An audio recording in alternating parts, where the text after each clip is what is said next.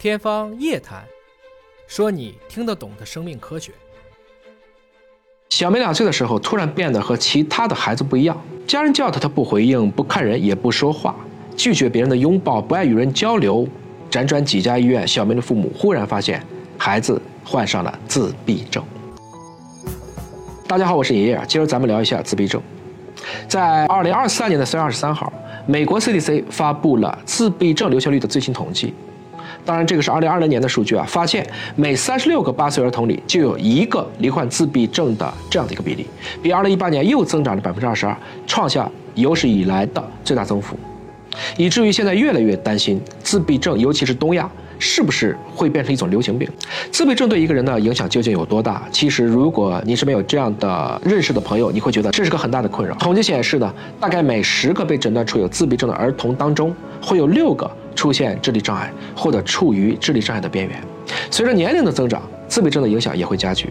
二零一五年有一个研究显示啊，自闭症的青年高中毕业以后，只有百分之十二的人可以获得长期工作，也就是说，绝大部分的自闭症患者没有稳定的工作，甚至可能会失业。网络上经常会有争执啊，比如说自闭症人种、社会因素有关。这次的数据能支持这一点吗？我们看一下美国 CDC 的这版数据，如果分族裔看。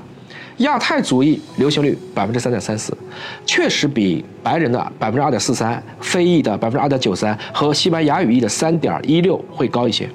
但是他们也特别强调了，这只是统计方法和统计人群带来的一个差异，不应该被过度解读。从家庭收入看，大部分州的数据并不存在着显著的差异，但是亚利桑那州、新泽西州和犹他州的数据显示，高收入的流行率反而会低一些。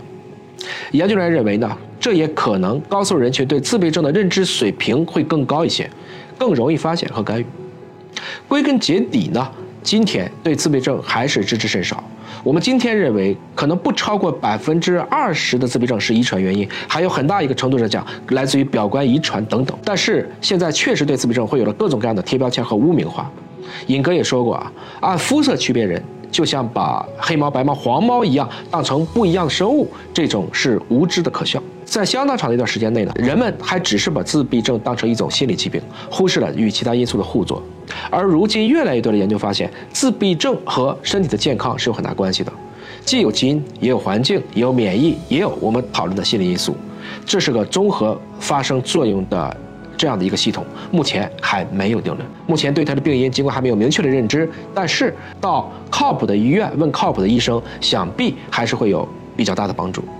我今天给大家分享的这种数据呢，并不想引起过度的解读和恐慌，还是希望大家理性的去看待自闭症，也希望对这个群体能够引发更多的关注、尊重、理解和包容。毕竟我们都是人类的一部分，对一个人的不公，就是对所有人的不公。您身边会有自闭症患者吗？您有哪些与自闭症相关的故事？欢迎留言分享。